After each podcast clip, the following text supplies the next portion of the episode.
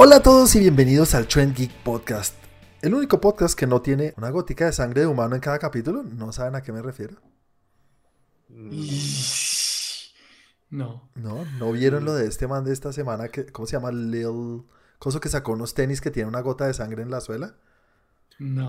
Ah, Pues yo sí, sí, sangre sí, sí, rato. sí, sí, sí, los vi, sí los vi. Los tenis. Complicada tu referencia. Ala. Yo pensé que ustedes están un poco más metidos en el tema de la, la- lo- ¿Del tenis? la actualidad.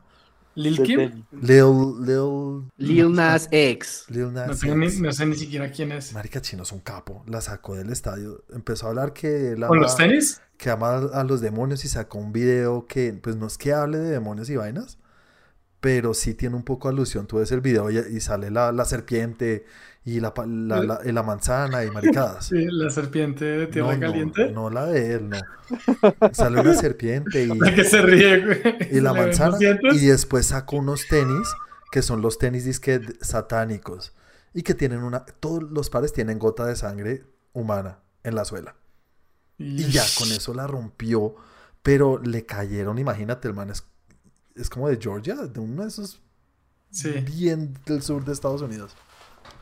Y el chino es un putas, güey. Y además hace buena música. O sea, no es un rapero chimbo, es chévere. Es súper bacano, güey. Ok. Entonces, para que se actualicen, señores. Nada, señores, continuemos. Antes de esa, ya todo el mundo sabe que estoy acompañado de tres personas, que me encanta estar acompañado por ustedes, señores. ¿Cómo están? Muy bien, muy bien, gracias. Confundidos y contrariados. No sabemos qué hacer. No, Sí. no saben, están perdidos. eso cuando lo lanzan así como Sí. tan- Yo, yo, tú, no, dale tú, dale tú. Cuelga tú, cuelga tú. Bueno, no. entonces uno por uno van a saludar por favor a la gente que nos están escuchando y contarnos un poquito de lo que ustedes quieran contarnos acerca de las redes sociales. Comencemos con, ¿cómo estás Andrew? Y cuenta a la gente algo de las redes sociales que quieras contar. Claro que sí, uf, voy a tirar todas las retaguardias. Me dieron el patazo. Muchachos, les quiero contar que tenemos un grupo en Facebook. Solamente ponen Tren Geek. Tenemos una página en Facebook. También. Solamente tienen que poner Tren Geek. Ahí tienen trailers, pósters, noticias, toda la actualidad. Sí, señor. Tenemos blogs en el tiempo. Solamente ¿Cómo? ponen Tren Geek y nos encuentran en los blogs del tiempo. Tenemos, obviamente, como nos están escuchando en nuestro podcast, lo pueden escuchar en Spotify, en Deezer, en Apple Music, donde ustedes quieran, donde ustedes prefieran. Y pues a mí me pueden encontrar en Instagram como Andrés Romo 88. Muy bien, hasta ahí llegó el robo. Hasta ahí llegó, no pudo más, no se supo más. Sí. Ah, ¿no quieren que siga? No, Santi, Santi, ¿cómo estás tú? Cuéntanos, eh, ¿cómo te pueden encontrar a ti en las redes sociales? ¿Y qué quieres hablar? ¿Qué quieras contar por ahí? Muy bien, muy bien, Juanito. Contento con mi regalo de cumpleaños adelantado una vez más. Eh, entonces, pues a mí me encuentran como Santiago arroba M, como arroba Santiago M León, perdón, arroba Santiago M. Estás dando tu León con Y. Sí, Sí. también es fácil. Eh, en Twitter encuentran a Trend Geek como arroba Trend Geek Lab y en Instagram, Andrew, ¿cómo? En Instagram, Sí. como Tren, Tren Geek Lab también. No, como arroba Trend Geek. Todavía no tiene ese robo, vale. claro. Todavía no, Vale. todavía no se lo sabe. No, es que me confundieron, me confundieron. y ya, muchachos. Y ya, Esas ah, son las redes del canal. Muchas gracias, señor Chris. ¿Qué más? ¿Qué ¿Cómo se dice? están? ¿Qué cuentan? ¿Por qué están, estás tan animado, Chris? No, es, si quieren ver por qué estoy animado, síganme en Instagram como arroba 41 con W. Igual en Twitter. Y ya, ¿eso es todo? Y también digan a arroba DKMountain88, que es un ladrón. Dice, "No, es verdad. Ajá. Bueno, y Chris, ¿qué tenemos, qué estamos rifando, qué estamos haciendo en las redes hoy en día? Pues es muy sencillo. Para ustedes, no tanto para nosotros. No saben lo complicado que ha sido despegarnos de todo el poder que tiene Mjolnir en su ser. Es verdad, sí. Incluso desde que lo vimos la primera vez, decir, ¿por qué lo vamos a regalar? Porque, Ya so- sé. porque somos así. ¿Por qué no lo, Entonces- por qué no lo podemos levantar? Ah, no, tú no puedes. Sí, Eso habla mucho de ti. sí, yo sé, no soy digno de, no soy digno de entrar en tu casa, pero una palabra tuya va a ser. Sí. Se, se le juntó el ganado ahí. Bueno, entonces, ¿qué es lo que tienen que hacer? Van a ir a nuestra página o a nuestro grupo y van a encontrar un bonito formato donde es que les vamos a explicar cómo va a funcionar la trivia para los Óscares de Tren Geek. Sí, señores. Y vamos a poner a prueba, no que si las vieron las películas, a ver quién adivina y quién sabe qué es lo que premian todos estos viejitos de la academia. Se pueden ganar eso. Obviamente, sepan que es solamente para gente de Bogotá. Señores. Bogotá, Colombia. Bogotá, Importante. Colombia, planeta Tierra. Eso Bogotá, sí. Colombia, planeta Tierra, Tierra 86.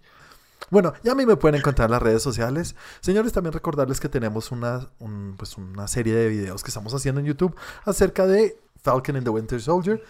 Falcione y el Soldado del Invierno. Exactamente, en la cual Pero, cada pero ¿cómo te encuentran, Juan? No dijiste. Sí, dije, me pueden encontrar como Roba Ronaldinho. Recordarles que tenemos esta serie de Falcon and the Winter Soldier o Charla and the Winter Soldier, que es aún mejor, en el cual hablamos de todo lo que pasa en esta serie de Disney Plus. Y nada, señores, entonces metámonos como cada semana en la primera sección en la cual hablamos de lo que cada uno quiere hablar que vio en la semana en cuanto a entretenimiento. Comencemos contigo, Santi. ¿Qué viste y de qué nos quieres hablar? Listo. Voy a hacer una mención rápida para Chris. Y después hablo de lo que quiero. Otra vez Godzilla. que en medio de todo, que en medio de todo, a Chris también sé que le va a gustar. Godzilla. Lo primero es, Chris, terminé Drive to Survive. Ok, ok, grande. Qué buena temporada, definitivamente. Además que le dan a uno como una, ¿cómo decirlo? Como una... lo emocionan a veces un poquito más que hasta las carreras. Exacto. Le dan como un No, sí, tiene chévere. eso, tiene eso. Sí, Qué berraca sí, sí. serie tan buena para hacer eso. Sí. ¿Tú la de Y- F1? sí, Sí, y ya la próxima semana es la segunda carrera del año de, del 2021. El Sí, próximo domingo. Y lo otro que vi es de comida, Chris. a ver. Cosas de comida. Se llama Someone Feed Phil. ¿Cómo? Desde que ¿Someone dijiste fit? me perdiste. Someone Feed Phil. Alguien dele comida a Phil. Somebody- Ok. Ah, Alguien someone- alimente a Phil. Oh. Ok, ok, ok. ¿Y esto dónde lo viste? Lo encontré en Netflix ahí de un, ¿cómo se dice? Lo encontró Claudia, de hecho, en un momento de que vemos, no sé, no sé, no sé. Ella dijo como, ah, pongamos esto y ya. Eh, empezamos pues obviamente en desorden porque pusimos como un capítulo al azar. Y se trata de un tipo que se llama Phil. ¿Quién lo Y- diría? Sí, más- pues. Philip, más conocido como Phil, eh, no me acuerdo el apellido en este momento, la verdad, pero resulta que el man, como muchos de estos de, de programas de comida, va por el mundo buscando lugares donde comer. Alcancé a ver dos capítulos, uno en Río de Janeiro y el otro en San Francisco. El tipo es bastante chistoso, parece un niño chiquito. O sea, eh, uno, uno lo ve como que al principio es como, pues este man es como raro. Tiene cara Pero de me- pellizco también. No, er- sí, es raro. No, no tiene cara de pellizco, Sí, pero, sí, tiene cara de es raro. pellizco. No, es narizón, pero no tiene tanta cumbamba.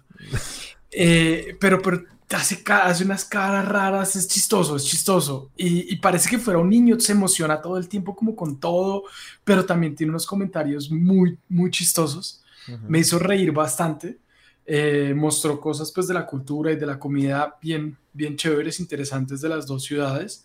Eh, y resulta que el tipo es actor, o fue actor, pero sobre todo fue el productor y escritor, fue el creador, escritor y productor ejecutivo de eh, eh, Raymond, de Everybody Loves Raymond. Ah, ok, sí. Ayuda, fondo, vea, sí. con la ayuda, tengo Sí. ayuda, tengo ayuda de fondo. Eh, y es, es bien chévere, bien chévere, bien recomendada. Chris, a ti que te gustan ese tipo de series, la verdad, Voy. va ganando, va buena serie. Tiene un momento con el papá en, en videollamada con el papá que nos hace. es- tiene. ¿Se acordarán de mí? Emociona. Lo hizo suspirar, vea, lo hizo suspirar. Se acordarán de mí en ese momento y dirán, ah, sí, ya, ya entendí por qué. Porque Les voy a hacer un audio descripción de lo que está sucediendo en estos No les- momentos. No les voy a Santiago apagó su cámara. Se escuchan sollozos. Ah. Se acordarán de mí en ese momento y dirán, ah, ya, ya entendí por qué. Ok, ok. Bueno, qué chévere. ¿Y cuántas temporadas van, eh? Van cinco, tem- cuatro temporadas, cuatro o cinco temporadas. La verdad la cogimos ahí como tarde, pero pues es que es de este tipo de series que no es necesario ver ni en orden, Ujú. ni temporada por temporada, sino pues la verdad son como cinco capítulos por temporada además. Tampoco es que uno Ah, diga, ok. uff, no, es que son 20 mil. Ujú. No, son como cinco o seis máximo. Eh, y, y, pues no tienen que verla en desorden, pueden buscar las ciudades que les gusta. Ahí por ahí vi uno- una de Singapur que me llamó la atención. Eh, entonces, pueden, uh, pueden buscar ahí a ver qué es lo que más les interesa y, y verlo. Pero bien chévere. La verdad, me gustó. Interesante, esos programas siempre son chéveres, la verdad, a mí me gustan. Sí. Sa- ¿Sabes qué es lo que me saca a veces de esos programas? Que, que se nota mucho el comercial al sitio al que va a ir a visitar.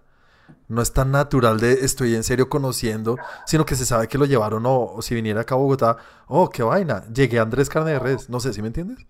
Sí, pues este man tiene una, pues lo que vi en los dos capítulos tiene una vaina y es que como que él llama amigos o gente conocida, gente con quien haya trabajado o que ya haya hablado en, en capítulos anteriores, porque aquí también dijeron que, que era gente que ya conocía y que están en esa ciudad y ellos lo llevan a, a ciertos lugares. Por ejemplo, se encontró con un, o pues habló con un amigo de la universidad, esto es un señor de, no sé, 60, 60 y pico de años, y se encontró con un amigo de la universidad que se fue a vivir a, Fran- a San Francisco después de, de la universidad y, y el tipo lo llevó a un par de restaurantes. Entonces es, o sea, sí, obviamente le están haciendo la publicidad y se sabe que es el restaurante como importante y la vaina, pero pues tiene eso que es como chévere. En, en Brasil, en Río, también tiene una persona que lo llevó por ahí a un par de restaurantes, estuvo en uno, ¿quién abrió Netflix? Yo ya lo puse en favoritos. Entonces, entonces no, pues, o sea, sí, tienes razón. Obviamente siempre está ese tema de la publicidad ahí. Sí, obvio. pero en medio de todo está, a mí no me sacó y no me molestó para nada. Ok, chévere, interesante. El tipo lo hace chistoso. Bueno, qué buena recomendación. De nada, sigamos contigo, Andrew. ¿Qué viste y de qué nos quieres hablar?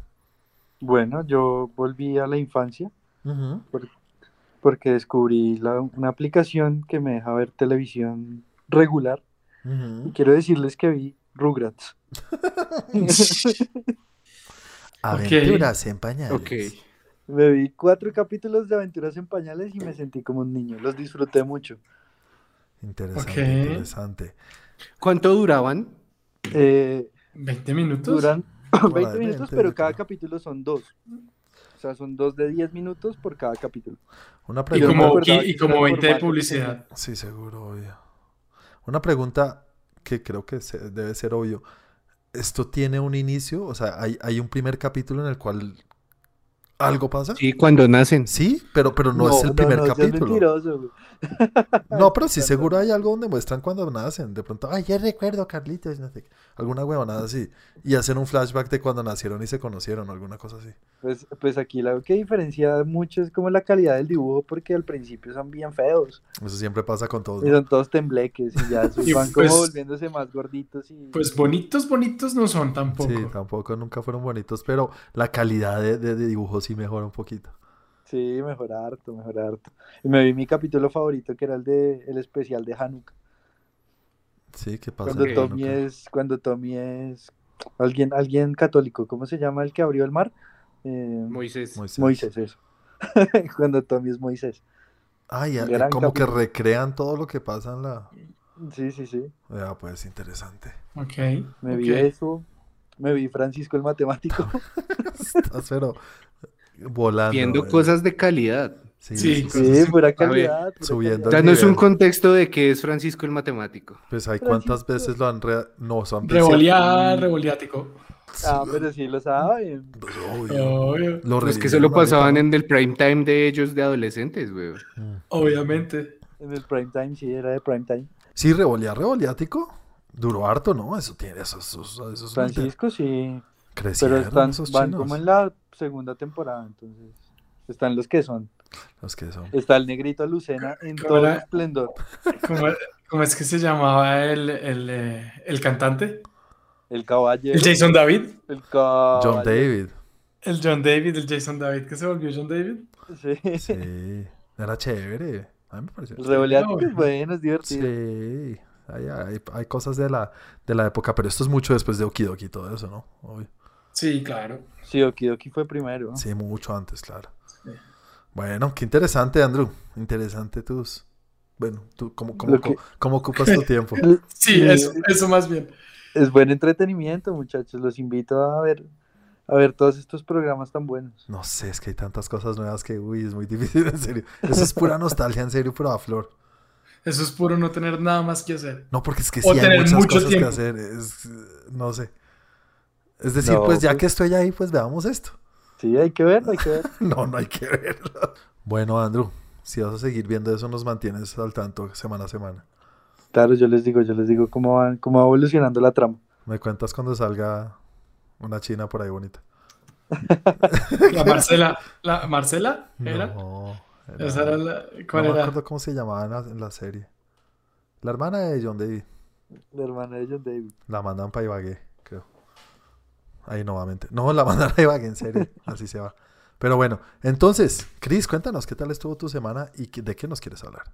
Muy Bien, pues yo les cuento que estuve en semana documentalística. Uh, ¿qué documentaste? Documenté eh, de Netflix, tiene dos documentales, uno que tenía guardado desde hace tiempo, que se llama Los secretos de la tumba del Saha- Sahara. Y es, el contexto, hace poco, y digo hace poco para estos años en los que pocos descubrimientos arqueológicos hemos escuchado, ya sea por la pandemia y porque a quien chuchas le importa hoy en día, encontraron otra tumba en, en Egipto, O sea, encontró una tumba nueva, me imagino. una nueva, exactamente. Ok. ¿Cuándo pasó esto? Entonces, esto pasó en el 2017. O sea, cuando hablamos de una tumba, obviamente es de alguien, pues que no Sí, muerto un- hace poquito. De ¿no? un faraón o O sea, no fueron a un cementerio y encontraron, ah, encontré una tumba. No. No, no, no, digo yo, ¿cuándo la descubrieron? No, sí, 2010, bueno, 2018, creo, no me enteras, sí. Mm, Sí, ya, pues. 2018, porque incluso llegamos al 2019 y todavía estaban haciendo excavaciones. ¿Y de quién eres la tumba? A ver, nombres no me acuerdo, chucha. Ah, Sí, pero Mohamed. era importante porque fue la primera vez que se documentó que en estos casos habían dos eh, faraones, por así decirlo, estaba uno y el hermano. El hermano dijo, no quiero que él sea el faraón. El otro dijo, pues de malas, aquí me tocó a mí, los dioses lo dijeron.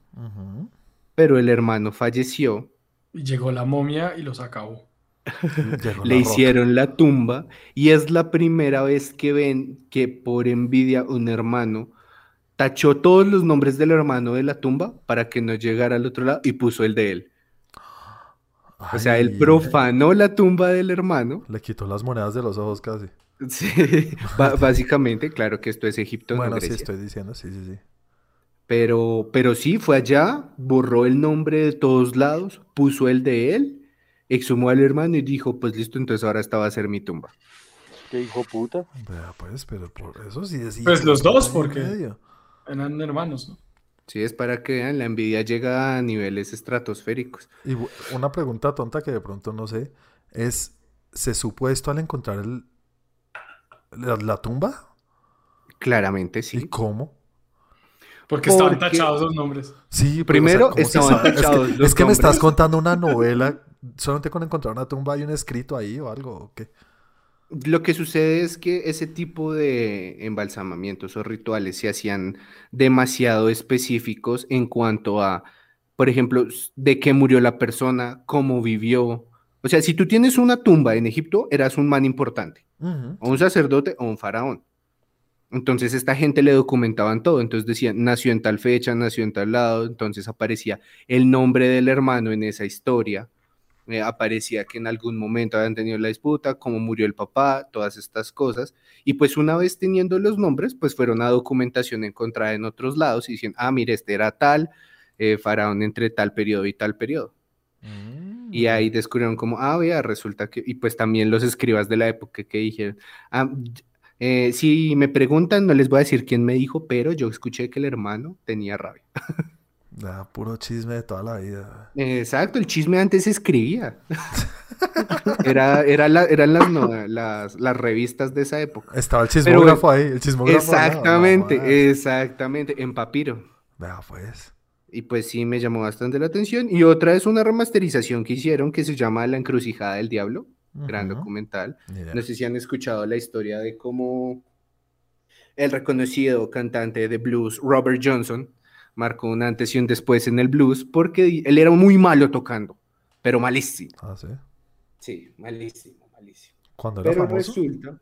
No, antes de ser famoso. Ujú. Y cuenta la historia que él un día eh, se cansó y dijo, me voy del pueblo porque aquí nadie, o sea, no voy a crecer, nadie me enseña a tocar la guitarra, no mejoro en esto y me voy. Y se paró en un cruce a esperar el bus Y cuenta la leyenda que en ese cruce se le apareció el diablo.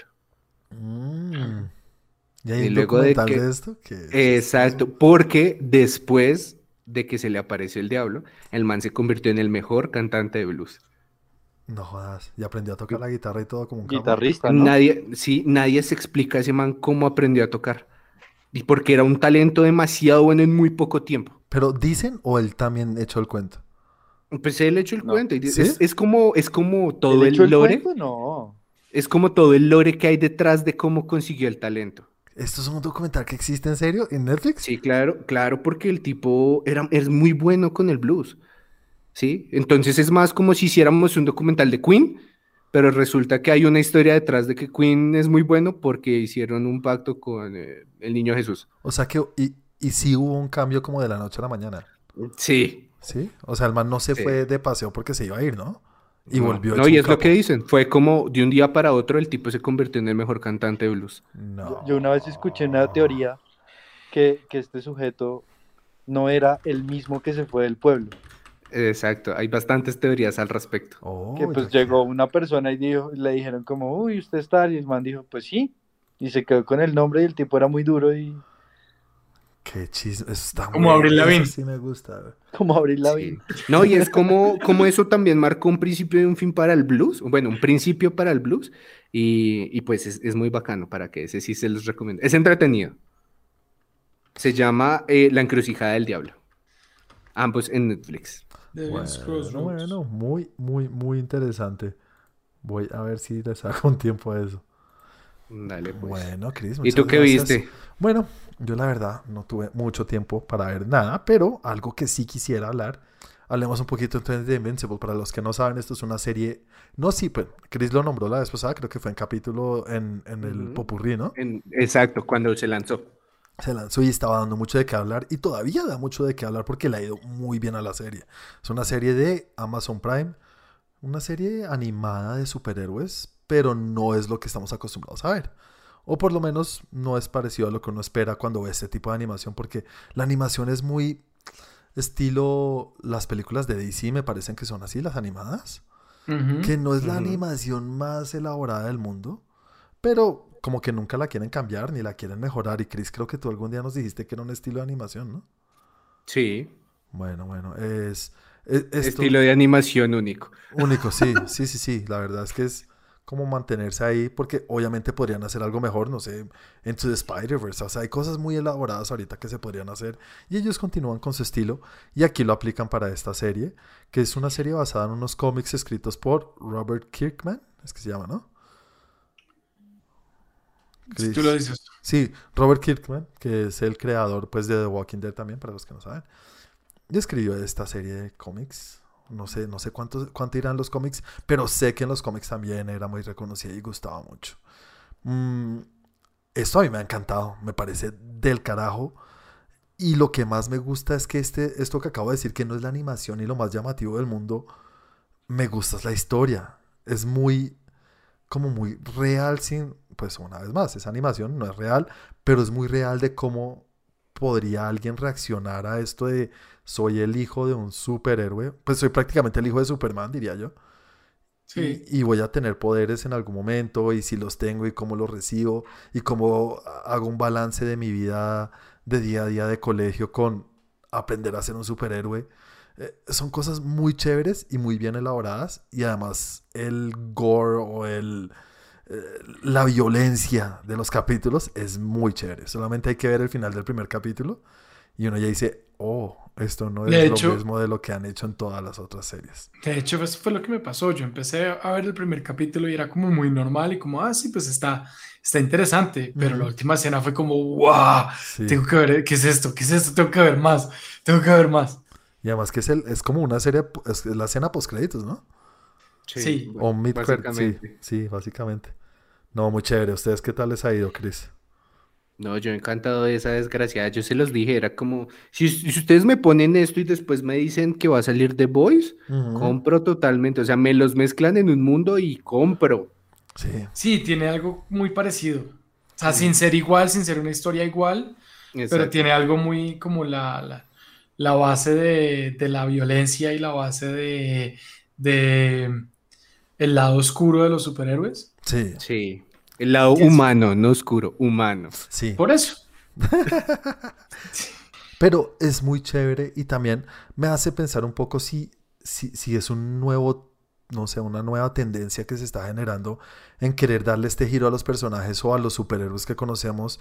Y bueno, aparte de humanizarlos, pero sí que sea mucho más oscuro y más, eh, no sé, como pues violento y, y fuerte para ver, mejor dicho. ¿Será que ¿Sabes eso- qué, ¿Sabes qué creo yo, Juan? Que es una...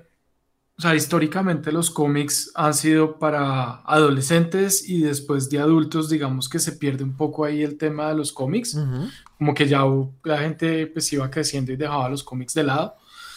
Y yo siento que esto es como volver a traer a esos adultos con todo eso. Es como hablarle a los adultos en temas de, de cómics y de animación Ujú. ponerlos a ver animación otra vez con temas muy, sí, pues, fuertes, adultos y, y- y- y sangrientos. Me parece.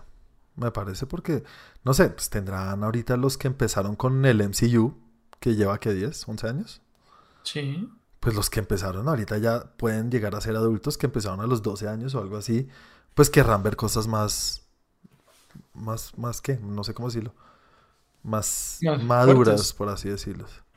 Sí, pero no solamente eso, porque en este momento estamos hablando nosotros de eso y, y estamos hablando de una serie animada Mm.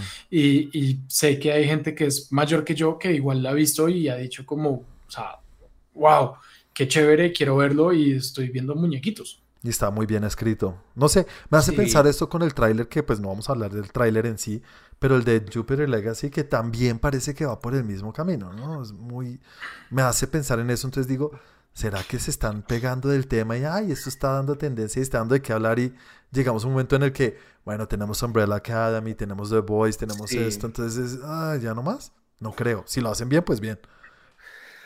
Sí, no pues, creo, no creo porque es darle superhéroes de otra manera a los adultos, vuelvo y lo digo, es la, la base de gente que le gustan los superhéroes y que simplemente dejó de ver superhéroes porque se quedaron atrás en temas muy eh, juveniles o, o adolescentes y que les están dando esto es grandísimo. Sí, muy chévere, muy, muy chévere, muy divertido. Súper recomendado para los que no lo han visto o han ojeado y dicen, ¿qué es eso para niños? Pues no, es muy chévere para todo el mundo. No, para todo el mundo, no, para adultos. Sí, ¿Dónde estaba en Netflix? no, ese está en Amazon, Amazon, Amazon Prime Video. Prime. Amazon Prime Video. Y nada, señores, eso fue lo que yo vi esta semana. Como les dije, no vi mucho, entonces nada, metámonos en la película que nos recomendó el señor Cristian.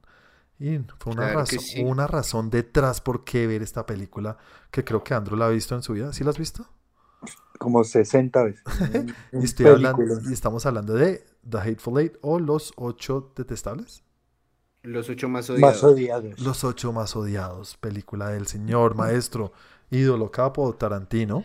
La octava película. de La Tarantino. octava película de Tarantino que se puede ver en Amazon Prime. Yo pensaba En que Amazon Prime también. Pero Amazon. yo tenía una pregunta. Esta película Pregunta. salió primero en Netflix, ¿cierto? Yo no sé si es que la movieron o qué. Sé. Estuvo en Netflix. ¿Sí sí. estuvo? Yo me acuerdo que cuando, cuando yo la vi acababa de salir y yo la vi en Netflix. Ah, sí. ah. Y de hecho, pues me, me fui a buscarla en Netflix para verla y yo, pero ¿dónde está? Pero yo, esto, esto estaba en Netflix. Esta película estuvo en Netflix, en HBO y ahora en Amazon Prime. Mm, Ok. Interesante. No sé cómo manejarán eso internamente. Pero una película demasiado chévere. No sé. Comencemos contigo, Andrew. Cuéntanos. Tú que creo que la has visto más que todos juntos. Bueno, ¿qué les puedo decir? Es la película que para mí, o sea, en mi entendimiento de, de Tarantino, es la que genera mucha más tensión que cualquier otra.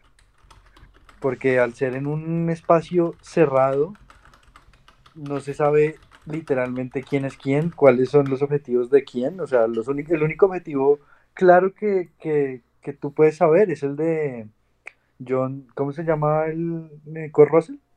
John... The Hangman. The Handman. No, Kurt Russell, Sí, no. sí, The Handman. Él es The Handman, pero. John, John qué? John. No me acuerdo cómo se llama. Walker. Ya lo. John Walker. No, John Roth, perdón. John Roth. John Roth. John Roth. Es el único como que uno sabe a ciencia cierta qué personaje es. Entonces, al tener tanto y tanto, tanto diálogo esta película y ser tan tensa, te mantiene como que súper entretenido y, y, pues uno pensaría lo contrario, ¿no? Porque pues una película en la que hablan y hablan y hablan y hablan y hablan debería tender a ser aburrida, pero Tarantino hace una magia increíble con esos diálogos tan perfectos que es, una obra de arte. Los planos, los planos en la nieve son una cosa majestuosa. Pero al mismo tiempo lo que, lo que acabas de decir o lo que dijiste al principio, siendo una de la, o sea, siendo en una casi que una sola locación, en un solo lugar, es muy parecido a lo que fue Reservoir Dogs. No tanto, no tanto porque Reservoir Dogs maneja como como, bueno, o sea, no tiene a todos los personajes en el mismo espacio. Ok. En cambio, en ¿Sí? están todos en el mismo espacio. Sí, una, la mitad de la película están todos, o sea, y, que, y que en Reservoir Dogs, si no estoy mal, creo que desde muy temprano en la película ya te dicen quién es el topo. Acá en Hateful Eight, pues tú vas deduciendo, más o menos por lo que te vas dando cuenta, pero no sabes a ciencia cierta quién hizo qué. Entonces eso le genera una tensión mucho mayor. Sí, sí, sí, sí, la verdad es que es muy chévere la película en eso. Eh, Chris, ¿a ti cómo te va con esta película del señor Tarantino? A mí, yo soy el más encantado de la vida con todo lo que hace este man. Sí. Sí, este, este man siempre que saca algo parece como si antes me preguntara como que le gusta a usted en la vida. Es que nada más con Kill Bill puso hasta anime. sí, sí, sí. O sea, eso es como, como todo eso. Pues me gusta mucho, mucho por la manera en que se cuenta, ¿no? Que en un momento empieza a ser como un tipo de club como, a ver, ¿quién, ¿quién envenenó el abrevadero? ¿Quién fue? Sí, sí, sí, Y te pone así como a crear las hipótesis y uno empieza a decir como, la verdad no creo que este man vaya a ser el sheriff del otro pueblo. ¿O Cierto, te genera la duda. Sí, Y te empieza a deducir cosas, aparte que tiene un estilo tan único este desgracia, eh, cuando la estaba volviendo a ver me di cuenta, hasta la mitad de la película utilizan una voz en off. sí, sí. sí. Sí, y ya. es así como. Y, con, y con unas cosas así como. Y es Tarantino. Eh, sí, y el mexicano eh, se hizo un cigarrillo. Y sale el man. Buen cigarrillo. Sí, sí, sí. No, dice, no sé para qué, pero si uno no se pone a detallarlo, no se da cuenta, no sigue así. Entonces sí me parece una, una genialidad de tantas. Se hizo una manzana roja. Es una red tal cual. Muy chévere. Es que, es que si ustedes se dan cuenta, o sea, más o menos un, o sea, que como 40 minutos de la película es introducir personajes. Sí, sí, sí, sí. No, a mí, eh, Santi, ¿a ti cómo te fue? A mí me gusta, me gusta bastante esta película. Em, yo sentí la primera vez que la vi que era muy eh, una, una mejora de Reservoir Dogs, por lo que acabo de decir, me parece que es como el mismo estilo en el mismo lugar y todo eso, y siento que es como, como que fue como una, una, ok, ya tuve la primera experiencia, ahora voy a mejorar lo que fue Reservoir Dogs y lo voy a hacer otra historia también en una sola locación o gran parte en una sola, en un solo lugar. Eh, siento lo mismo que una película con tanto diálogo o uno por lo general termina aburriéndolo y en este caso no Hubo algo que sí no me gustó y me pareció ya un poquito pasado y fue la exageración del mexicano. Ok. El personaje eh, de Damien Bichir, pues sí, es mexicano, pero creo que hubo momentos como que ya es demasiado. Ya es como que, venga, es el, es el, el imaginario americano de lo que es un mexicano y pues no es siempre tan así. no, no, no, no, no, no llega hasta allá. Pero bueno, es Tarantino, se le pasa. Y, mm, y, no, la película es, es, muy buena película, larga, y no se siente que sea tan larga por lo que, por la forma como está hecha. Eh, y lo tiene uno, pues casi que hasta el último minuto ahí pensando, imaginando qué carajos va a pasar. Sí, sí, sí, sí, yo tengo que hacer eco a lo que acaban de decir ustedes porque es enfocarse en eso. Eso, eso, eso es tan jodido, hacer una película en una sola locación con tantos personajes y que uno se sienta invertido en todos los personajes. Todos tienen su historia y, y uno le importa o no le importa a todos, pero uno quiere saber qué pasa con cada uno. Eh, de pronto el de David Cass, no, David Cassidy, no, David... Michael Madsen, Madsen Joe Gage. No, ¿sí es Michael Madsen? Sí, John Gage. El que hace de Joe, de Joe Gage, que tiene la voz así. Que... Eso, él. él es el que menos desarrollo tiene, digamos. Y al final termina siendo importante. Entonces, no sé, todo el tiempo estaba feliz con todos los personajes. Me gusta. El que siempre baila. Y me, y- y me encanta. me- me- lo que yo resalto es la actuación de Jennifer, Jeff- Jennifer Lee, creo que se llama, ¿no? Sí, Jennifer. Jason Leigh. Jennifer Jason Lee. Es Ajá. increíble el personaje que hace esta señora. En serio. Taran- Tarantino, sí, Tarantino tiene una forma de sacar unos personajes de unos actores que uno no espera que hagan estas cosas. Y los diálogos, los diálogos, yo me puedo quedar en serio embobado viéndolos hablar porque no quiero ni siquiera todo esto de sangre, ni que, que, que me gusta, es chévere, pero solamente que echen mierda y que hablen, y ya. Y ya, es lo mejor, puta, me fascina esta película, me encanta volverla a ver porque la vi la primera vez y me acuerdo como, eh, sí, chévere, pues Tarantino todo me gusta. No, pero la volví a ver y se, se trepó muchos puestos en las películas de Tarantino para mí. No, me fascinó. Qué buena ¿No iba a recomendación. hablar de Samuel L. Jackson? Samuel L. Jackson, pues es que siempre, siempre es. Pero, Samuel L. Jackson es Samuel L. Jackson. sí, pero ¿sabes qué, me. ¿sabes qué me gusta? Que tiene un papel mucho más protagónico acá que en todas las otras películas Sí, de Tarantino. claro. ¿no? Para mí es el protagonista. Es bueno, el protagonista, sí. Sí, Para mí también. sí. Entonces, chévere ver que lleva una película, pues obviamente con un apoyo gigante de un cast increíble, pero es él el que está todo el tiempo, en el medio de todo. Sí, La película empieza con él y termina con él. Sí, sí, muy chévere. No, no, qué película tan buena, en serio. Muy, muy, muy buena. Yo le pondría una nota, para mí es un 9. Fácil. Andrew. Yo, pues yo voy a ser poco objetivo porque es Tarantino, entonces es un 10 y medio. Un 19. si pudiera ponerle más, le pondría más. Chris, Eh, no, un 10 también. 10. Santi. yo le pongo un, un Un 8.5. 7.5. ¡Y! ¿Un qué? 8.5. Un 8.5. ¿Un 8-5? Breve. Bueno, así- Pero sí, te está ahí entre 8.5 y 9. Todavía no, no estoy tan seguro. Es un película, ¿no? En serio, muy Sí. chévere, juepucha. Bueno, bueno, señores. Para la próxima semana, Andrew tiene la, La película. Batuta. la batuta Sí. para recomendarnos algo muy chévere. Esperemos. Pero antes, antes que lo recomiendes, antes de que lo recomiendes, yo tengo que aclararle Ay, una sí. duda a Santi. Ah, sí, No, sí, a sí, sí. todos, ¿cómo así? Pues es que él fue el que la pidió. No, pues tú fuiste el que nos dijiste la semana pasada. No, pero Ahí yo fui el que dije no voy a buscar nada, voy a esperar a que Chris me cuente. Obvio, pero pues no lo chicos. tiene que aclarar a todos igual. Entonces, ahí, ahí les comento la escena en la que le preguntan al señor, al personaje de Kurt Russell si puede ir a coger la, la guitarra. Ah, ok. Esta guitarra era del personaje de Jennifer Jason Leigh y la toma. Resulta que esa guitarra había estado conservada en el museo y no tenía nada más que 100 años de antigüedad. No. No puede ser. La guitarra tenía 100 años. Ahora, ¿qué fue lo que sucedió?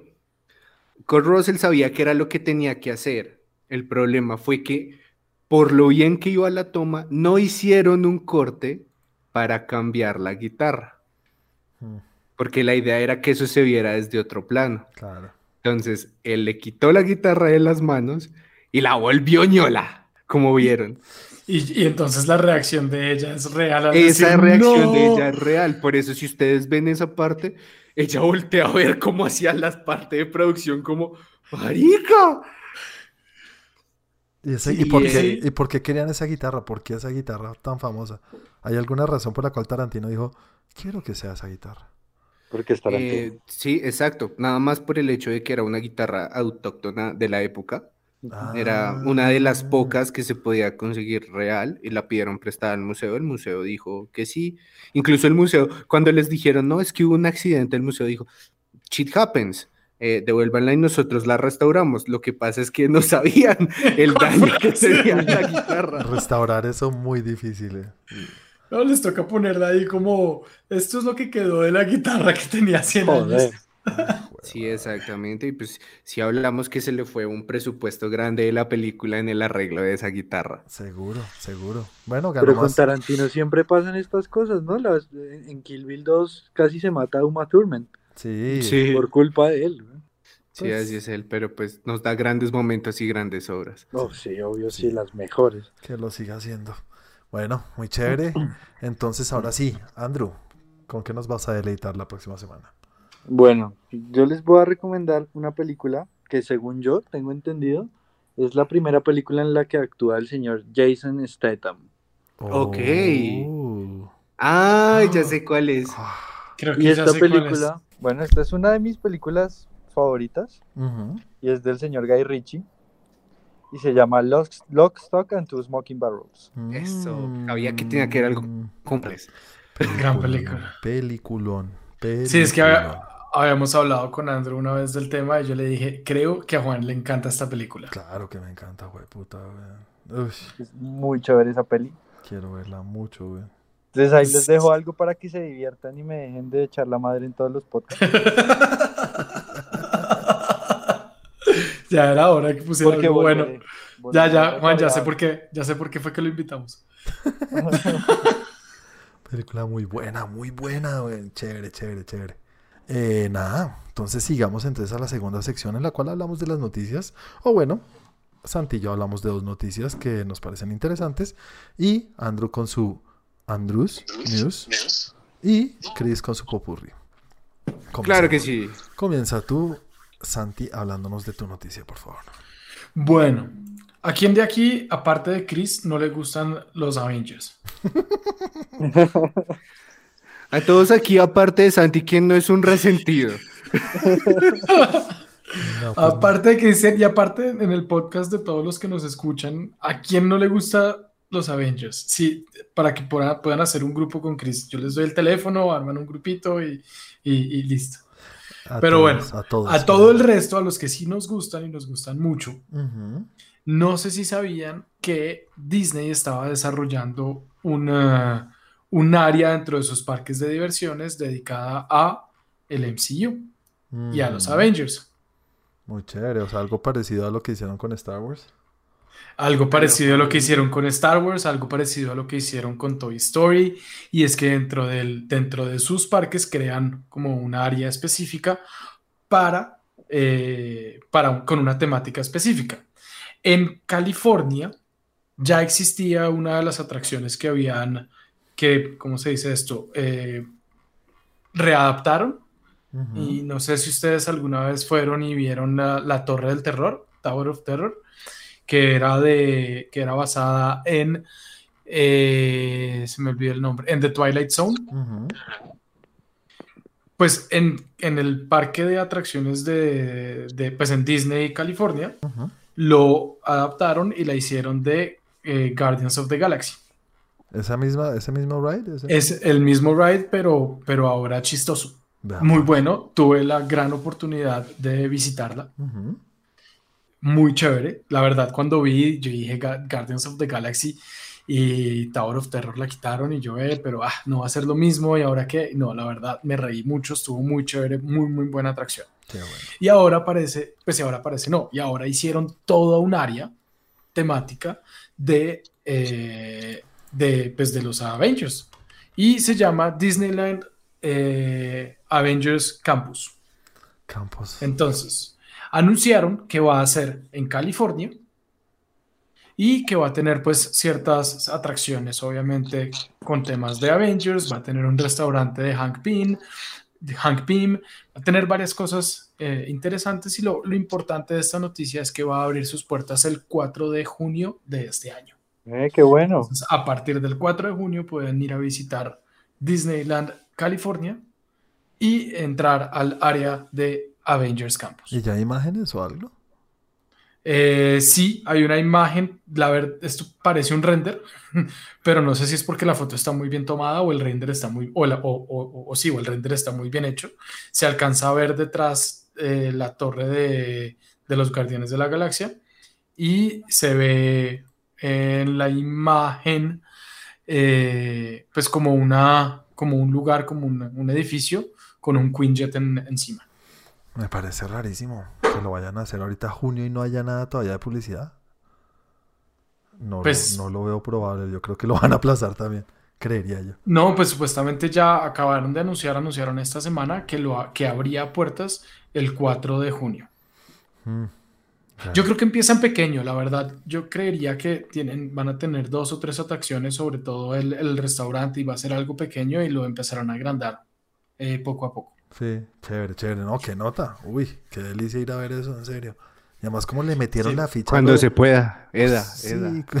bueno, como lo- es que viendo lo que hicieron con lo de Star Wars, en serio, esto tiene que ser la locura. Es que yo creo que Star Wars es mucho más grande. O sea, porque Star Wars creo que es un parque entero. O sea, es, es algo Sí, es una mucho más. gigante, sí. Es una sección gigante. Pero Esto es como una de las, como una de las secciones que hay, como en la, no sé, hay una de Toy Story que tiene tres o cuatro atracciones de Toy Story.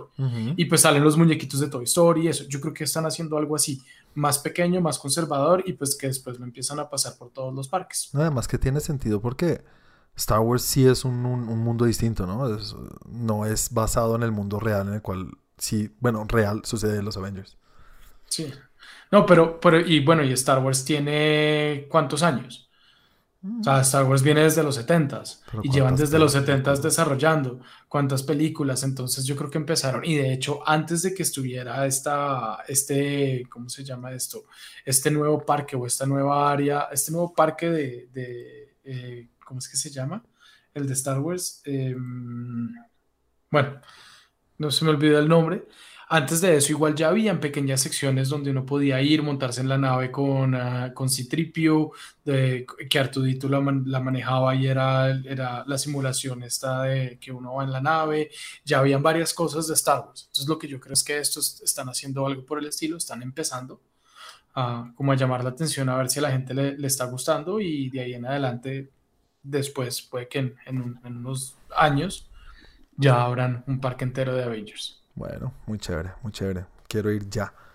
Y en Yo también. pandemia, no me importa. ¿Pero Star Listo. Wars está solamente en Anaheim o está en, en diferentes parques de Disney? California. California y creo que iban a abrir dentro de poco. Creo que, creo que está solamente en California y van a abrir en, eh, En Orlando. eh, ah, no, y ya abrió en Orlando O también. iban a abrir, sí, no sé si Ya, no, ya abrió porque un amigo fue. Bueno, señores, muchas gracias por la noticia, Santi. Estaremos atentos para ver si viajamos tren geek allá a la apertura. Galaxy's se llama Galaxy's Edge. Galaxy's Edge, muy chévere. Listo. Bueno, señores, entonces les voy a hablar de la noticia que yo quiero. Y lo que pasa es que esta semana, en, en cuanto a noticias, noticias, no estuvimos muy duchos. Pero hay una noticia que se nos pasó a hablar o le di la prioridad a otra cosa hace unas semanas, hace unos 15 días. Y es que estábamos muy emocionados porque salió la noticia hace por ahí un par de meses que el señor Michael Keaton iba a volver a utilizar la máscara de Batman ¿Qué? para la película de The Flash. Entonces todos Sí. estamos felices porque claramente esto sí da la apertura al multiverso de una manera increíble de las películas, no, no solo de, de películas que, que existen ahora, sino que existieron. Entonces traer a Michael Keaton del, del 89, creo que es uno de los Batmans más queridos de la historia. Mm, pues al parecer, hace 15 días, en una entrevista, le preguntaron directamente, creo que fue Empire Magazine, le preguntó, ¿cómo, cómo vas con esto? Y dijo, la verdad, no es que vamos a decir que no lo voy a hacer, no voy a decir que no lo voy a hacer, pero la cosa está complicada. No es un, dat, no es un, no es un hecho como se reportó inicialmente. Hay muchas cosas por delante. Yo ahorita tengo mucho trabajo, no sé qué tanto trabajo tienes si haces una película cada 10 años, maldito. Tengo muchas cosas y estoy produciendo otras películas y no sé qué. Y, y la verdad es que lo de, lo de Flash me lo pasaron y yo dije como chévere y tengo un aprecio muy grande por el personaje, pero ni siquiera he leído lo que tengo que hacer en la película. Eso fue hace 15 días. Y una cosa que también me tiene pensando mucho es todo el tema de la pandemia. Como sabrán, yo ya no tengo 15 años. Pues Michael Keaton es un señor bastante mayor. Y entonces dice, pues el tema de la pandemia me tiene muy asustado. Por eso estoy como que está viviendo en una casa en el campo. Y dijo, pues estoy mirando todo el tiempo las noticias y esto lo están grabando en Inglaterra y yo no sé cómo están las cosas allá. Mejor dicho, no le llama mucho la atención eso y aparte de eso está lleno de trabajo. Que no sé cuál trabajo es porque no sales en películas. Puto. Entonces, eh, no sé, no, no sé qué pensar de eso. ¿Ustedes qué creen? Chris. Pues yo me hago la misma pregunta que te haces tú. ¿Qué chuchas está haciendo? ¿Tiene un huerto de manzanas o qué hijo de putas? Porque una película cada 10 años y tiene mucho trabajo por hacer. Esa, esa es como mi duda más grande, la que digo como, ah, caray, Mm. pues si estás haciendo algo más, o se refiere a ese tipo de cameos que hizo como en Los Siete de Chicago. Mm. Porque Ay, si es eso, te estás también. pasado de verga, Michael Keaton. ¿Verdad ¿En qué que fue lo pasado de verga. Michael Keaton? Ah, en las 7 de Chicago sale, pero como 5 minutos. Sí. ¿Ese A, decir, sí, sí, así fue, lo apruebo, yo estaba ahí. Ese fue lo que- el No puede decir eso, señor. Ah, bueno, gracias. Sí. Pues la verdad a mí no me emociona tanto. ¿No te emociona que vuelva? Pues es que no le veo mucho sentido. Lo que da la posibilidad de hacer una apertura de, de un multiverso en el cual viajan entre películas, ¿no te llama la atención? Pues es que ya es un vie- viejito, es que el Michael Keaton, ese Batman, Sí, es verdad. pues es, es- es- va a ser bien raro verlo ya en su vejez. ¿no? Andrew tiene un problema con los viejitos, ya me di cuenta. Vea Yo lo no que sé cómo pasa. te con- quiere a ti. Sí, yo sé. Lo que pasa con Capitán América, lo que pasa ahora con. No entiendo. Yo voy a confesar aquí que si yo veo un viejito en una película, la quito. es verdad, es un problema, es un problema de verdad, porque me da miedo que se muera el viejito, porque me voy a poner a llorar, entonces Ah. yo no soporto que salgan viejitos en películas. Como las películas de los perritos, obvio. Pero más allá de esto, yo sé que no se va a morir y entonces me da igual, pero pero no es que no me cuadra, no me cuadra, no me cuadra la idea de tener a Michael Keaton. Pues esa es la gracia de la historia, ¿no? Como que es algo nuevo y arriesgándose. La- las posibilidades son muy. Pues metan, metan a, a George Clooney con su batitarjeta de crédito. güey. Bueno, aparte parte de este. Sí, ¿por qué no? Parte de este chisme, decían como que, Fanservice. que supuestamente los de, los de DC estaban mirando la posibilidad de traer de vuelta a, a George Clooney o a, Kilmer. o a Bale. Uy, a Bale, A sí, Christian con Bale. toda. A Christian Bale. Sí, pero, chévere. pero pues lo digo yo y me meto un tiro en el zapato porque estos Ojo, dos, ojo, estos dos- ojo, estos ojo, dos no ojo, vuelven ni por el ojo. putas porque si saben un poquito de la cosa. Clooney ni siquiera en una entrevista quiere que le pregunten por el tema de Batman. Clooney lo ha es que dicho fue así. muy mala. No, pero no Sí, malas, porque él dice que para él lo peor que le ha pasado. Él dice, ni siquiera en las entrevistas quiero que me hablen de Batman. Y Bale, Bale sí no sé, porque yo creo que Bale no se presta para esto. Bale es como que se crea un poquito más, no sé, me parece que no se presta para esto.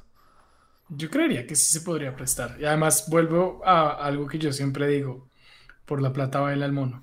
Sí, eso es verdad. Y si le van a pagar, no sé, voy a hacer una bobada, pero un millón de dólares por 10 minutos de grabación, por un día de grabación, Sí, pues es, es- es factible que lo haga. ese sí es. Lo, un- lo otro que yo digo es, sí, estoy, o sea, estoy de acuerdo con ustedes que no entiendo qué, qué está haciendo entonces. Hmm. Si está produciendo muchas cosas, bueno, pues ser productor no es fácil y, y sabemos que producir películas es un trabajo bastante complejo, Ujú. pero pues tampoco me acuerdo que lo haya visto de productor en muchas. Y, pero a mí sí me llamaba la atención y verlo viejo, pues también me gustaría, me parece chévere. Además, después de haber visto eh, Batman Beyond. Batman Beyond, un Batman viejo puede traer otras cosas y puede mostrar como, no sé, puede, puede darle otra cara o el simplemente, el simple hecho de reconocer como, vea, este era el Batman en otra tierra, en otro momento, hace tantos años y, y ahora está viejo y eh, sigue siendo Batman o ya no quiere tomar el manto de Batman o no sé, me parecería interesante. Igual dependería de cuál es la historia. Claro. O sea, obviamente depende del script, que esté bien hecho. Que no sea como, ah, sí, salió y está viejo y ya, chao. No, que tenga de verdad una razón para traerlo. Sí, yo creo que eso es lo que lo primordial, uno saber qué es lo que van a hacer con el personaje, a ver si en serio afecta a la película. Exacto. Pero Al- Al no, fin, al fin eh, sabemos algo de lo que pasó con lo que iba a ser Jeffrey Dean Morgan. él no porque van a traer a Affleck. Se decía que iban a traer a Jeffrey D. D. Morgan, pero no. Affleck sí está confirmado que va a volver. Que eso fue una de las palabras que me comí deliciosas. ¿Va a volver Ben Affleck? Ben Affleck vuelve para Flash, está súper confirmado. Entonces, esto daba muchas posibilidades de hacer cosas muy chéveres y no sé con... Bueno, primero que todo, la película está supuestamente confirmada, que ya sabemos que esta es de las que están en el limbo hace mil años. Pero para Quiero dejarlo acá en el capítulo 62. Ajá. Si Christian Bale vuelve, No, Christian Juan me Bale no. debe un almuerzo. No, no, no, me refiero a George Clooney. Ah, no, No. los invito a todos. ¿Conste? Si vuelve Clooney, sí, claro. Escalada y almuerzo. Sí, claro, Sí. de una, obvio. Y pola incluida. Y Pola, obvio. y lo que, lo que me da la, lo que no me hace pensar muy bien de esto, o no pensar muy bien, pero no me preocupa del tema, es que está confirmada supuestamente para que se empiece a iniciar la filmación de la película ya en abril. Y estamos en abril. Entonces, bueno, ya sabemos que esta película está en el limbo hace cuántos, Santi? No sé, mil años. No sé, pero. Han pasado por que- mil directores. Creo que, creo que la, la habían anunciado antes de Uncharted. Exactamente. Esas que, que- que nunca arranca, pero bueno, cada vez tiene más forma. Ya tienen un director que sí está, Andrei Muschietti. eh, tiene mucha más forma. Pero el hecho es que si ya van a iniciar a filmar en menos de un mes, no sé, digamos que lo van a filmar a final de este mes. ¿Qué, tan, ¿Qué tan grande puede ser el papel de Keaton si ni siquiera está confirmado? Sí, no. No, no, no porque, ay, Keaton dijo que no, entonces vamos a cambiar todo el guion. No, seguramente su papel en el guion era una cosa mínima que la pueden sacar de la historia o Sí. cambiarla, hacerle un tweak. Era un fanservice. Ujú. Lo reemplazan como hicieron. El hecho es que, vale, entonces la historia no es muy grande y si lo sacan, entonces no va a afectar la película si va a ser buena o mala. Que lo quisiéramos ver, del carajo, así fuera un minuto, pero que no le quita que la película sea buena o sea mala, ¿vale? Entonces, Sí. vamos a ver qué pasa. Y igual, ey, trabaja en serio, mano. Vago. Trabaja en vagos. Trabajen vagos. Eh, nada, ahora sí metámonos entonces primero con Andrews News. Bueno, yo les cuento que COVID sigue haciendo destrozos. Ah, Porque eh, Nintendo confirmó, bueno, primero los pongo en contexto, PlayStation y Microsoft están en desabasto porque pues por COVID muchas cosas cerraron y no tienen los componentes para reestoquear las tiendas de retail para vender sus consolas, lo cual es pues muy grave para la industria y ahora Nintendo también se suma a esta problemática. Entonces, pues va a estar como difícil llegar a los retails y conseguir las consolas nuevas porque hasta que COVID no, hasta que COVID no se vaya, las cosas no van a cambiar. Y eso afecta la producción de la nueva consola esta que habías hablado. Sí, ¿eso? efectivamente. Efectivamente, claro, porque todas estas partes de manufactura pues no se consiguen. O las industrias pues tienen una menor producción y pues la menor producción de una parte del proceso pues afecta a todos. Eso es todo culpa de los chinos. Trabajen vagos. Todo culpa de los chinos. nada. Bueno, también les voy a contar que a ustedes les gustó esa película de Sonic, ¿no? Sí, chévere. Sí, pues sí. No la he visto. ¿Y, les, y, les- y los jueguitos les gustaron? ¿Sí los jugaron alguna vez? Sí. Ah, claro, obvio. El de DS y el de Sega y el, El, del primero, sí, increíble el de Nintendo. Sega, el primero. El clásico. primero sí. Los de Genesis. Sí. Sí. Bueno, pues cuando Son Sonic es un personaje que es muy curioso porque pues, fue muy famoso en los noventas. Era la competencia de Mario Bros. Pero entonces cuando se dio el salto a las tres dimensiones, Mario Bros lo logró muy bien y Sonic no lo pudo lograr. Y hasta el día de hoy Sonic ha tenido una maldición de tener infinidad de juegos malísimos en tres dimensiones. Pero hay uno que se rescata que se llama Sonic Colors y el cual van a sacar un remaster del juego. Lo cual es muy buena noticia para Sonic porque pues es un personaje, la verdad, muy icónico en la cultura popular Sí. y muy amado. Aparte, pues ahorita tuvo su película. Y pues es bueno que, que- que, pues tenga un buen juego que, que lo honre, ¿no? De acuerdo. Ok. Entonces, pues está ahí en, en, en rumorcillos este desarrollo de, del remaster de Sonic Colors. Interesante, muy chévere, güey. Yo no tengo ni idea ¿Cuál? cuál es ese Colors. Bueno, les voy a Yo me- ahí. Colors me acuerdo de la loción. Sí, bueno, clásico. de Benetton. bueno, bueno, de Benetton, güey. Bueno, y por otro lado, PlayStation eh, está trabajando para mudar sus franquicias, sus IPs más, más, no sé, reconocidas o buenas, porque pues PlayStation está lleno de unas IPs súper exitosas, Seguro. para mudarlas al mercado móvil. Quieren abarcar ese mercado que, pues, es- es- prácticamente todo el mundo tiene un móvil en las manos. Mm, pucha, muy duro. y si no lo tienes te obligan a que lo tengas. Entonces, pues PlayStation está pensando en abarcar ese mercado y mudar todas sus franquicias a las masas.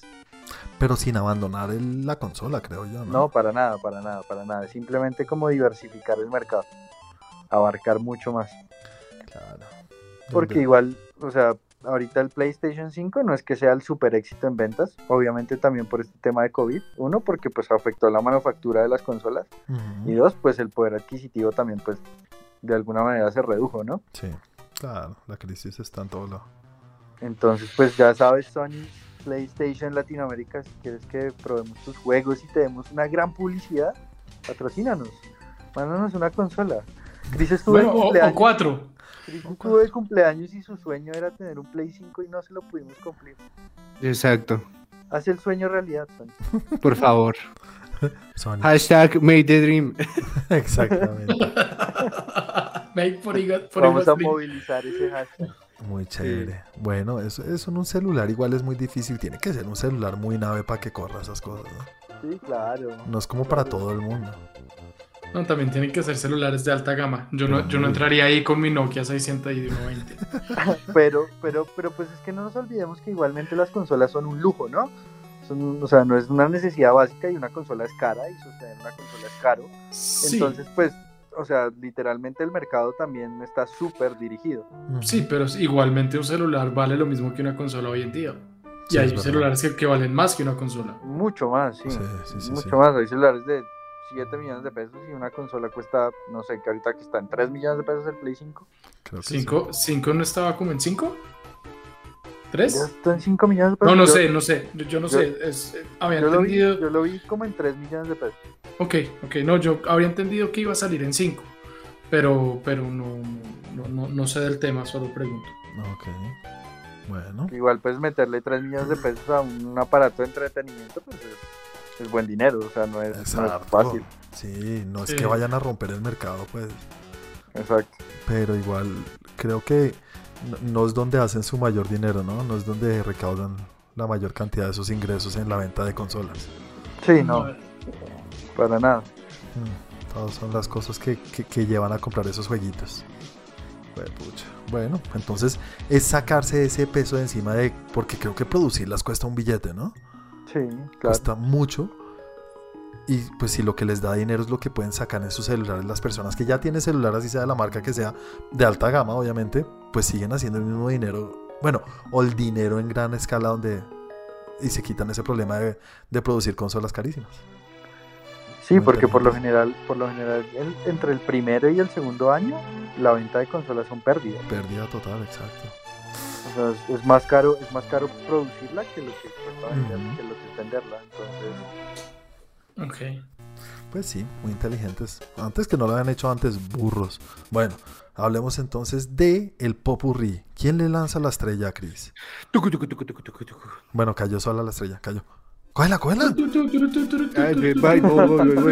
Listo, entonces empezamos. eh, eh, estamos en abril, ¿no? Sí, señores, estamos Sí. en abril. Pues el 30 de abril llegará a Amazon Prime Video sin remordimientos. Película inspirada por la novela de otra vez Tom Clancy's. Tom Clancy. También lo hemos visto en los juegos, gran juego. Tom Clancy, creador de Jack Ryan. Exactamente del mismo, pero ahora vamos a ver en la pantalla al mismísimo y mamado Michael B. Jordan. ¿Verdad? Ya, ya ese tráiler está. Exactamente, él interpretará a un infante de marina que aceptó una peligrosa misión con sed de venganza. Si quieren ver Los escritores de hoy en día están pero súper... originales. Exacto. Bueno, ¿y qué más, Chris? Por otro lado, pues, miren que mucha gente piensa que es una serie, pero no, Cruella es una película. Cruella es una película. Sí, sí pensaban que era una serie. Yo siempre sabía que es una película. Yo, yo también. Mucha gente me ha dicho que piensa que es una serie, pues no, es una película y tenemos otro tráiler donde se ve a Emma Stone más sensual que nunca la he visto, por Dios. Este tráiler me gustó mucho más, ¿sabes? Que da mucho más de la historia. Sí, O sea, no es Emma, como soy amo. mala y me volví mala, sino la que la volvió mala y quiere ser más mala que su, que su como que su, su mentora. Chévere, chévere, chévere. Ahora, este sí está denso, pues eh, eh, seguramente tú lo tienes fresco, Andrew, porque lo estás viendo en la pantalla, o lo estabas viendo hace unas horas en la pantalla, pero el niño bonito de Hollywood, Uy, Tom yo pensé Holland, que Francisco el matemático. No, ¿El negrito casi. Lucena? El niño bonito de Hollywood, Tom Holland, va a sacar otro contenido que va a salir en Apple TV, así como Sherry, que se titulará The Crowd Room. The Crowded Room, sí. Será, y es, será escrita y producida por Akiva Goldsman, Ujú. ¿Quién de? Una mente maravillosa y Soy leyenda. Ok, productor. por sí, se preguntan. Exacto. Y los 10 capítulos de la primera temporada estarán basados en el libro de las mentes de Billy Milligan. ¿Quién es Billy Milligan? Ahora sí, eh, buena pregunta. Se preguntarán quién es Billy Sí. Milligan. Pues eh, el caso de Billy Milligan fue el primero en llegar a las cortes como un caso de personalidades múltiples. Uh. Y fue el primero en tener una evidencia contundente frente a una persona con este trastorno. explícito. Si no estoy mal, eh, más o menos, si no estoy mal, Billy Milligan tenía 11 Muchas de esas eran mujeres. En lo que alcancé a leer habían niños, mujeres, eh, ancianos. Y era muy característico porque sus cambios iban hasta de idiomas que él nunca aprendió, em, cambios físicos y, y sobre todo eh, como cambios de acentos y demás, porque tenía, por ejemplo, no, este niño es irlandés, ah, pero es que este otro habla como eh, de Nueva York, del bajo mundo, y este otro es súper snob, entonces ahora es súper elegante. Sí, entonces pues yo creo que va a ser un golpe fuerte para la actuación de Tom Holland. Sí, sí, él, es, él va a interpretar a Billy Milligan.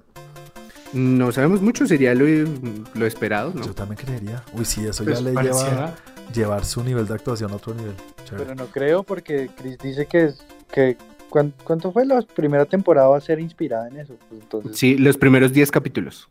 Entonces, pues si después va a cambiar la temática, pues no creo que tenga mucho sentido. ¿no? O de pronto ¿Por qué solo no? una temporada y ya. O de pronto es o una temporada o la segunda temporada tiene otra temática. Otro y ya, no- personaje. ya el- otro personaje y él ya no está. Estilo eh, True Detective. O simplemente los primeros 10 capítulos están inspirados en esa historia y ya el resto es contenido original. También. No sé. Hay muchísimas salidas ahí, muchachos. Bueno, por otro lado, esa era una buena noticia. Ahora voy otra que me hace fruncir el ceño. Y es que Harrison Ford volverá a interpretar a Indiana Jones A ver si lo hace. ¿Saben pues, qué? ¿Cuántos años en la es que tiene quinta Harrison? película del personaje. Tiene como 80 y algo, ¿no? Sí, no, Harrison, Harrison es como 70 y pico. No Pelé Tiene No se puede 64, parar creo que son la 70. silla. Es, exactamente. Entonces, para el 78 29. años. Tiene dos años más de los que tenía Sean Connery cuando fue su padre, maldita sea. Exacto, exacto. Entonces, O para sea, el está a 29 tiempo de julio el del papá de- 22. De, de, de Indy tercero. Sí, podría ser. De- de- ¿Será que Shia LaBeouf lo volvemos a ver ahí? Uy, no, jodas. Ojalá no. No, no. No, qué mal gusto, en serio, puede dejar una película en la boca de- del mundo, güey. Esa es la- eso es de las peores películas que hay, en serio. Pero bueno, a ver si pasa, porque estas otras que otra de las películas que hace parte del limbo que hablamos, llevan mil años diciendo que la van a hacer, que la van a hacer, que la van a hacer, y nada. Del Uncharted bueno. Limbo. Mm. Esperemos que, exactamente. De- bueno, ya salió Inhumans, ¿no? Ah, no, The New Mutants fue la que The salió. New de ahí. Mutants fue la otra. Esa sí. fue la Esa, que esa- esa- esa alcanzó a salir de ese limbo. Sí. Exacto. Gracias bueno, pues ahí, ahí como buena noticia tenemos la participación de Phoebe Waller-Bridge, Ujú. Quien eh, apareció en Fleabag y Solo. Creadora de Fleabag. Sí, creadora de Fleabag, gran serie. Se ganó todo lo que se pudo ganar. Sí, señores. Y además la señorita es una trabajadora un poco más que Michael Keaton porque tiene la mano en todo. Exactamente. Debería hablar con Michael Keaton. Sí, A decir, ver qué. parce, sacate 10 minutos, ponte el tapabocas, dale. Tienes una máscara además. cual. Exactamente. Y como otra buena noticia es que tenemos a John Williams en los instrumentos otra vez. John Williams que sigue vivo, increíble. Exactamente. Y bueno, otra de las razones para tener servicios de streaming, personalmente esta serie la he estado esperando con ansias. En HBO se estrenó The Nevers. Mm, la tengo ya lista para ver en el tintero. Hablan Sí, muy ¿De bien qué, esa de qué se trata? No The Nevers, es que te digo, es, es algo, es algo... No sabría explicártelo, pero te paso el tráiler con mucho gusto. Es como de Ok. magia y cosas, ¿no? Sí, pero está ambientada en la Inglaterra de antaño. Así Ujú. como por los lados de Peaky, Pinky Blinders. Peaky O por, Blinders. sí, o por los lados de Harry Penny Potter, Dreadful. De Harry Potter. Harry Potter. Sí, es como, como de este estilo, pero pues no sabría decirte qué se trata. Como mala noticia, eh, la Mm. serie fue creada por Joss Whedon. Ay, Dios. Ah. Como buena noticia, abandonó el proyecto. Ok. Sí. Y ya, así como bonus extra les dejo, eh, hay cuarta temporada de Elite, la serie que volvió locas a muchos adolescentes de hoy en día, el rebelde de nuestra era. Ni idea. Ujú. Ni idea tampoco. Ya sé que vi, la vi mucha publicidad. Mucha. Ibas a, ibas a decir algo de. de Black Adam. eh, Sí, ahí voy, Black ahí Adam, voy. ¿no? me- hijo de madre. De la roca. Sí, ya se empezó a grabar Black Adam. Pueden ir a nuestra página de Facebook donde ahí se subió El, el, mismísimo la- La el claquetazo. El mismísimo Dwayne. Dwayne Johnson. Sí, y ya para cerrar y algo que nos va a hacer hablar un poco es que no sé si supieron, pero Netflix y Sony se dieron la mano. Sí, señor, hicieron un acuerdo muy interesante. Exactamente. ¿Ah. Han firmado un acuerdo en el que todas las principales producciones de Sony a partir del 2022 se lanzan exclusivamente en Netflix. Obviamente después Todo. de cine, ¿no? Obviamente después de Obviamente cine. después de cine, pero de- y todo de- lo de Sony va a Netflix. Pero a ¿Incluido partir de. Spider-Man? 2022. Sí, no, pero digo, a partir de 2022, de lo que salga en el 2022 o de, de- en el 2022 sale todo lo anterior. No, todo lo que salga nuevo. Todo lo que salga Sí, nuevo. todo lo que sale. nuevo. O sea, en estos momentos cintas como Spider-Man 3, Venom 2 y Morbius no podrán estar en otro servicio que no sea Netflix. También, o sea, todo su contenido entonces va para Netflix. güey. Todo. Netflix sí, hijo de puta, tienen billete para gastar. Eso, eso no tuvo que haber sido barato ese acuerdo. No, eso tuvo que costarnos un platal muy, muy largo. Muy largo. Aunque es bueno también para los dos, ¿no? No solamente como, Sí. hey, les estamos vendiendo lo nuestro, porque esto le ayuda mucho a Sony también. Claro. Yo solamente me imagino cómo debe estar el man que maneja la cartera de Netflix en el banco. Debe estar así como, o sea, sí te presto la plata, pero es que... ¿Sabes algo que me parece que inteligentes son los de Sony? ¿Qué? Están viendo a todos los otros peleando de "Hmm, quién saca la mejor plataforma de streaming. Tenemos a todos, ¿no? Todos sacando y la, la guerra de Sí. streaming. Dicen, "¿Y ¿para qué nos vamos a poner a, a construir una plataforma y a pelear con todos? Saquemos contenido y se lo vendemos a los otros.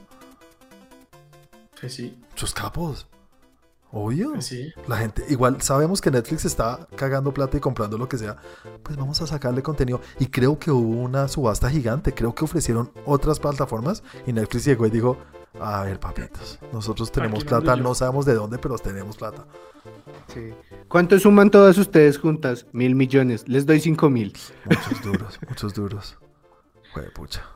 Bueno, muchas gracias Chris por tu pupurrí. Se fue la Ay, no se estrellita. preocupen. Pum, pum, pum. Listo.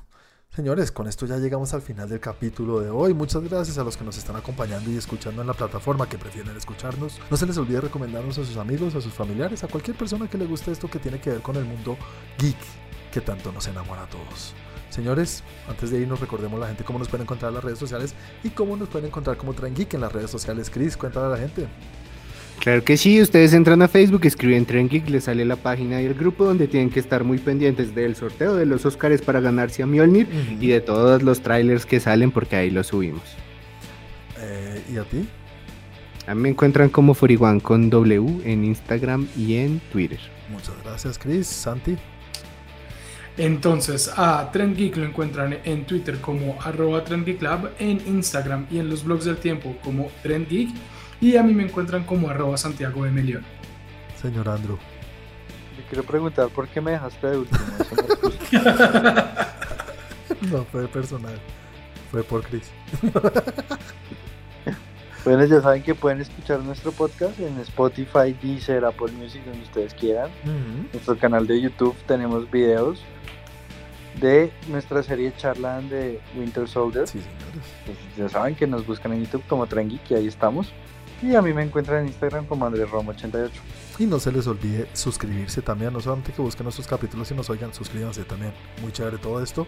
Y esperen ganarse ese Mjolnir. Hay que aclarar, no es inflable, es de verdad. Dan la jeta ese Mjolnir. Sí, y también es para Bogotá, Bogotá, Colombia, Bogotá, Bogotá. Colombia, tierra, Bogotá, Colombia, tierra, tierra, tierra 88. Bueno, señores, que tengan una feliz semana. Nos vemos dentro de ocho días. Chao a todos. Chao, chao. Chao.